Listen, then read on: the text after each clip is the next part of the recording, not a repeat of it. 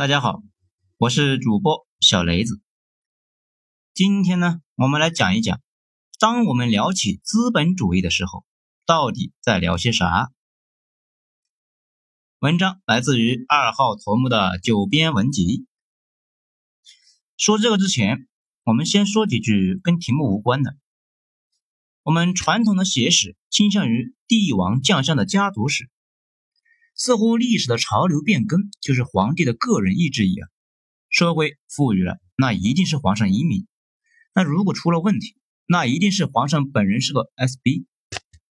但是这就解释不了一些公认还挺不错的皇帝，他的统治下一塌糊涂，而其他一些垃圾的皇帝呢，反而是歌舞升平。其实吧，真实的历史往往真正的影响的因素是山川改道。天气变冷，商道的兴起，货币的变迁，人口的变化等等等等，这些实实在在的变量影响了王朝的演进。比如我们之前有讲过，德意志地区爆发了三十年战争，西班牙在美洲开发出来的硬币又运回欧洲打仗，直接就导致了大明货币的不足，很快就陷入了通缩。而且南方工商阶级集体抗税，导致帝国呢越来越糜烂。这些跟个人意志没啥关系。嗯，就是那句话，毁灭你与你何干？大清也一样，人口压力导致了马尔萨斯的屠刀开始运转。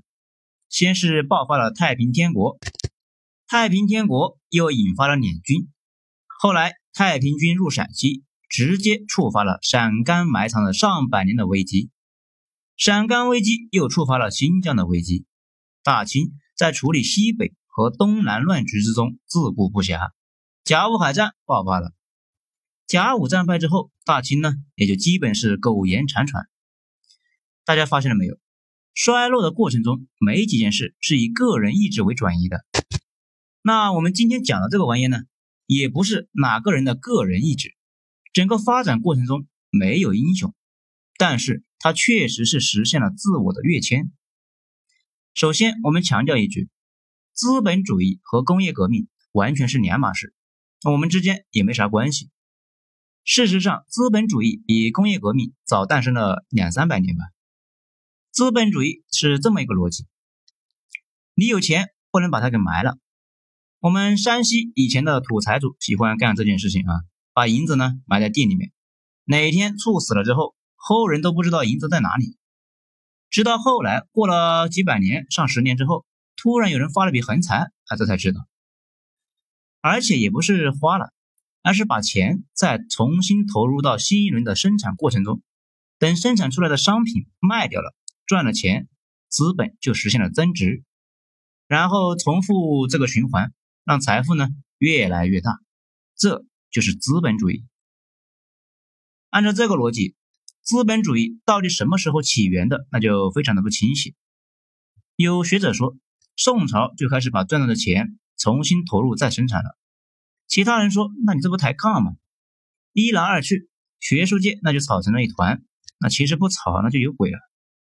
不过咱们不是学术人士，没必要掺和这趟浑水。咱们呢，先说几件事，大家感受一下这个玩意。到底是怎么运转的？第一，对资本主义上纲上线讨论的人是马克思韦伯。这个韦伯呢，跟咱们之前说的那个大胡子马克思呃没多少关系。他呢有个发现，他发现资本家都是新教徒。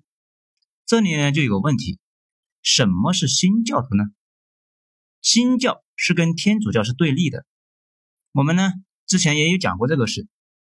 天主教对钱那感受是非常的复杂，又爱钱，那又讨厌钱。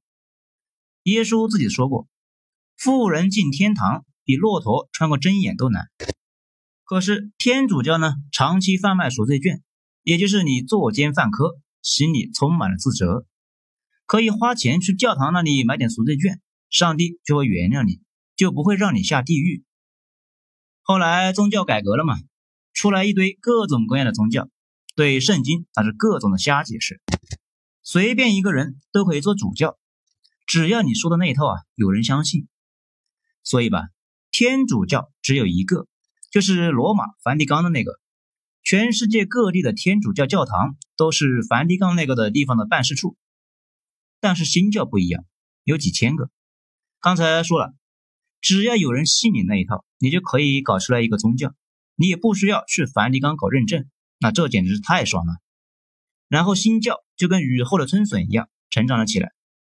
我国村里面的那些野生基督教，在西方的语境下算是新教。太平天国洪秀全呢，瞎改教义，非说他是上帝的二儿子，耶稣是他哥。这个改动呢有点大，不过也勉强算是新教。洋人一开始是支持太平天国的，就是因为在洋人眼里他是新教。我国前几年和罗马的天主教关系不太好，原因嘛，梵蒂冈非要自己任命主教，我国不让呢，就谈不拢。梵蒂冈一怒之下就是和台湾搞建交了，所以我国境内的基督教基本上都是新教。不过去年呢是终于放开了，啊不瞎扯，我们继续讲新教怎么就和资本主义扯上关系了。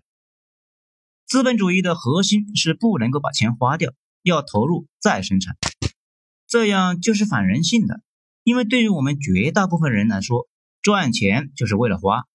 赚了钱那不花那不有病吗？但是新教里面有一伙叫清教徒，这里的清呢不是清真的意思，是清除天主教余孽的意思。他们要彻底灭了天主教。这伙人倡导的就是苦行、攒钱、不消费。这个特点被敏锐的马克思、韦伯那注意到了，在他们身上看到了资本主义的曙光。那清教徒到底是一伙怎样的人呢？一个词，反动至极。我们详细聊一下清教徒，大家就能够领会什么是资本主义。后来，部分的清教徒去了美洲，一般认为美国立国的精神就是清教徒精神。那为啥他们要去美洲呢？五月花上的清教徒就是基督教的瓦哈比，极端到老家人民和官府那都受不了，所以就把他们赶出去了。当初。他们漂洋过海，到了纽黑文，殖民地规定，手淫者、毒神者，还有同性恋将会被判处死刑，而且以法律的形式规定，黑人、白人不能结婚。这也是为什么现在美国基本上能够保持黑白分明。那些西班牙殖民地已经完全变成了混血的颜色了。这几天比较火的一个电影《绿皮书》，讲的也就是一九六二年的美国。对黑人明目张胆的歧视，给黑人开车那也要被歧视。其实这也是清教徒精神。他们呢还有个特点，清教徒倡导没日没夜的工作，但是不能够有任何的娱乐活动，抽烟喝酒都不行。曾经北美殖民地发生过有人偷摸喝酒，被大家发现之后，民主的投票决定把他驱逐了。没几天再碰到这个人的时候，已经发现。被印第安人吃的只剩下一只脚，大家都不花钱，把赚到的钱全部投入扩大再生产，每代人都疯狂的种地赚钱，然后留给下一代，那家产呢可不是越来越大吗？美国有个词叫 old money，说的就是这么回事。他们家的钱是两百年前开始积累的，就问你怕不怕？这里呢有个问题，他们生产出来的东西卖给谁呢？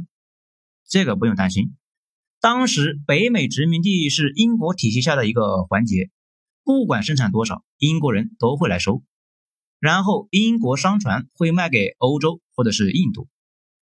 那大家就可能纳闷了啊，拼命赚钱不花，那这不有病的吗？赚钱干嘛呢？或者赚钱有什么意义呢？清教徒觉得，每个人出生的时候，上帝就给他开了一个账户，上面写了一个数字。你拼命干活，不花钱，只赚钱，看看一辈子最多能够攒多少。清教徒死的时候，账户上的那个数字就是上帝对他的承诺，这就是意义。上帝就是意义。嗯，韦伯说的也就是这个事。他认为这种只赚不花的气质催生了资本主义。如果你死活都理解不了只赚不花有什么意义，你这么想。本身就是反资本主义的，资本主义的核心就是不能花钱。这里的花钱指的是消费，投资不算啊。资本主义诞生之后，就跟个雪球似的，越滚越大，在过去几百年中生机盎然，然后竟然引发了工业革命，用机器来代替人力，那是越玩越过瘾呐。当然了，当你手里有五吨金子的时候，而且你专注于扩大财富，那你就是资本家。但是你不一定把钱投入到再生产这里面。资本主义绝不仅仅是生产可乐，然后卖可乐。事实上，它的本质是追求增值，只要有利润增值，那啥都干。贩奴啊，或者是发动战争，资本都可以是背后的推手。比如被称为欧洲的第六大强权的罗斯柴尔德家族，以前的主营业务就是放高利贷给国王去打仗，建立德国的三次战争经费中的一部分，就是他们从银行贷的高利贷。此外，还可以投资甲午战争。日俄战争什么的，甚至英国和荷兰打了起来，两国都在发行国债募集战争经费。荷兰资本家觉得荷兰打不赢，竟然投资英国。现在大家懂了没有？什么叫做资本家没有祖国了吧？这也是为什么从去年开始中美贸易战，那个美国著名的公知、诺贝尔获奖者克鲁格曼铁口直断，他说。美国在贸易战中是必败的，因为他不仅要跟中国打，还要跟美国的资本家打。他认为贸易战的本质是以特朗普为中心的一伙反动民族主义分子对资本主义体制的一次猖狂的进攻，注定要面对可耻的失败。啊，你们可以感受一下啊。咱们再说一个例子：一八二一年，希腊被土耳其奴役了几百年之后，终于起来反抗了。当时同情希腊的人很多，比如我们耳熟能详的拜伦，就典当了家产，组织国际纵队去希腊和土耳其人干。伦敦的资本家脑子转得很快，觉得可以搞一个金融创新。希腊人不是要解放吗？